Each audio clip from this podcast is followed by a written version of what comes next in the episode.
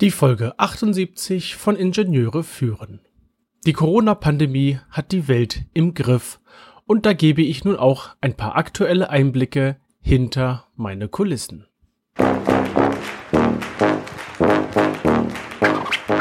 Guten Tag, hallo und ganz herzlich willkommen im Podcast Ingenieure führen, der Podcast für Führungskräfte in der Elektronikentwicklung. Es geht um Führung von Ingenieuren, Schnittstellen zu anderen Fachabteilungen, Qualitätssicherung im eigenen Bereich und weitere Themen direkt aus der Praxis. Guten Tag, mein Name ist David Kirchner, ich bin Führungskraft in einem mittelständischen Unternehmen, freiberuflicher FPGA-Spezialist, Reviewer und Lehrbeauftragter an der Beuth Hochschule in Berlin. Heute gibt es, bevor der neue Themenblock startet, einen Einblick hinter die Kulissen. Im Moment ist das Hauptthema in den Medien und überall das Coronavirus. Und ich möchte dir heute erzählen, wie läuft das aktuell bei mir und was hat sich für mich geändert. Es ist eine aktuelle Folge zu diesem Themengebiet. Ich weiß, Podcasts werden auch noch, naja, sagen wir mal in 100 Jahren gehört. Und auch mein Podcast wird mit Sicherheit bis dahin auch mit Sicherheit weiß ich nicht, aber es wird irgendwo in den Archiven des Internets rumliegen.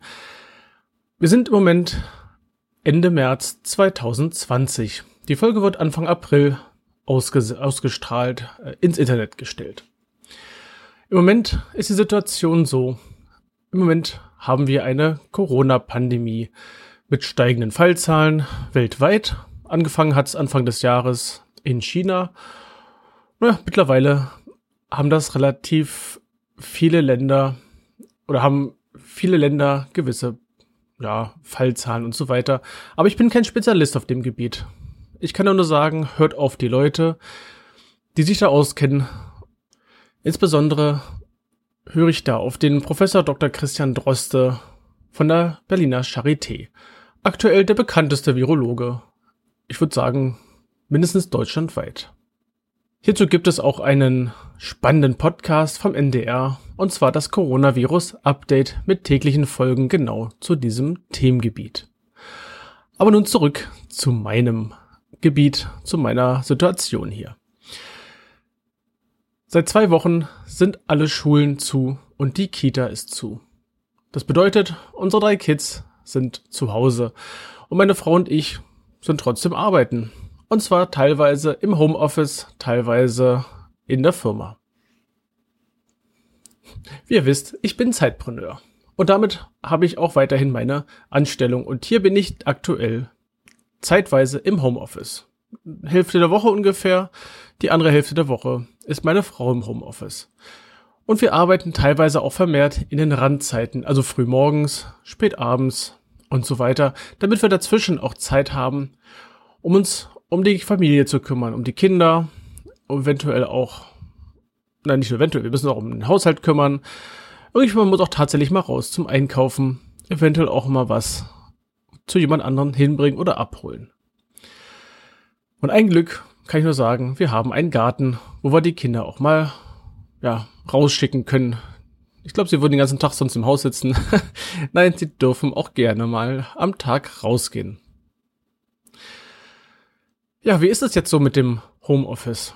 Ich glaube, ich habe da eine komfortable Situation, da ich Sidepreneur bin und mein eigenes Büro im Haus habe. Mit einer guten Ausstattung, also mein Mehrbildschirmbetrieb hier mit Dockingstation, alles, was man so gerne haben möchte. Webcam, Beleuchtung, ja, Telefon, das auch.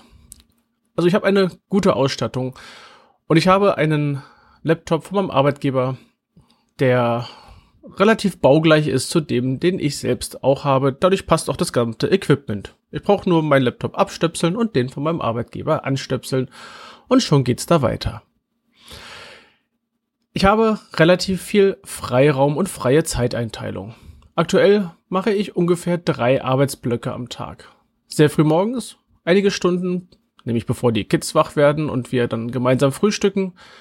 Dann nochmal am Vormittag einen Teilblock und auf dem Nachmittag, wenn meine Frau zurück ist, mache ich auch nochmal einen Arbeitsblock. Das bedeutet, ich habe Blöcke zum konzentrierten Bearbeiten von Themen. Was ich wunderbar finde. Es kommt keiner rein, quatscht mich an. Es sei ein Kind ist wach, dann passiert das schon. Es ist allerdings auch sehr viel Selbstorganisation notwendig. Spannenderweise hat sich der letzte Themenblock in diesem Podcast genau um das Thema Selbstmanagement gedreht. Und das ist aktuell, ja, umso wichtiger geworden, dieses Selbstmanagement. Denn im Homeoffice zu sitzen heißt auch, es ist eher unwahrscheinlich, dass dir jemand sagt, was du zu tun hast.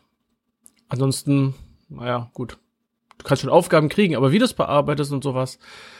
Wenn du vorher in, einem Team gearbeitet hast, mit direktem Zuruf über den Schreibtisch hinweg, das ist dann nicht mehr ganz so einfach. Doch auch ich habe genug Kontakt zu meinen Mitarbeitern und Kollegen. Aktuell entweder an den Tagen, wo ich sowieso in der Firma bin, aber selbst da habe ich Kontakt per Telefon und per Online-Tools, weil da sind dann andere im Homeoffice. Denn wie es auch bei anderen Firmen ist, wir sind ein wenig auseinandergezogen jetzt innerhalb der Firma, um Abstand zu wahren. So wie es gedacht ist bei dieser Pandemie, um die Ausbreitung, Ausbreitungsmöglichkeit zu verringern. Ich führe auch diverse Dreierkonferenzen oder auch mit mehr Leuten und nutze dafür Telefon, aber auch Online-Tools, sei es nun Zoom, sei es GoToMeeting, sei es Skype. Es gibt so viele Tools, mit denen man arbeiten kann. Und darauf kommt es gar nicht an, auf die Tools. Es kommt darauf an, tatsächlich im Kontakt zu sein. Ich mache auch den normalen Austausch wie in der Kaffeeküche. Ich telefoniere mich mit ein, zwei Kollegen zusammen, dann wird mal 10, 20 Minuten die neuesten Neuigkeiten ausgetauscht, wie so das Private ist, wie das Berufliche ist, verschiedene Themen und dann geht's wieder zurück. Für jeden zurück an den Schreibtisch. Es kommt auch vor, dass ich mal am Abend eine Telefonkonferenz durchführe.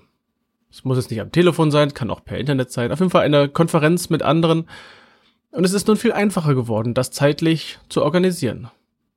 Wenn ich abends schon arbeite, dann kann ich mittags auch mit den Kindern mal in den Garten gehen Ab und zu sind die Kinder auch bei mir mit im Büro. Auch das geht.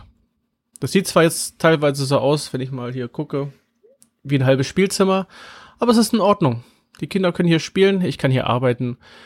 Und ich glaube, das ist, was manche Work-Life-Balance nennen. Vielleicht. Also für mich ist es eine gute Situation. Der einzige Manko im Homeoffice ist, aktuell kommen die Spaziergänge etwas zu kurz. Weil ich werde die drei Kids hier nicht sitzen lassen und mal eine halbe, dreiviertel Stunde draußen rumspazieren.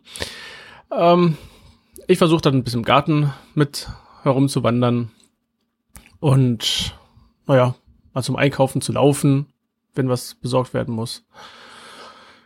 Und wenn ich auf Arbeit bin, na dann habe ich da standardmäßig meinen Mittagsspaziergang. Also worauf kommt es aktuell in dieser Situation an? Es kommt darauf an, dass du deine Zeit produktiv nutzt. Dass du dich organisierst, selbst organisierst. Und du hast jetzt die Möglichkeit, da verschiedene Techniken auszuprobieren. Sei es ein Kanban-Board auf Papier, sei es ein Kanban-Board im Rechner, sei es eine To-Do-Liste äh, auf Papier oder auch im Rechner. Und hier empfehle ich wieder den To-Doisten oder auch verschiedene andere Techniken. Und lass dich nach einem Block auch mal bewusst ablenken.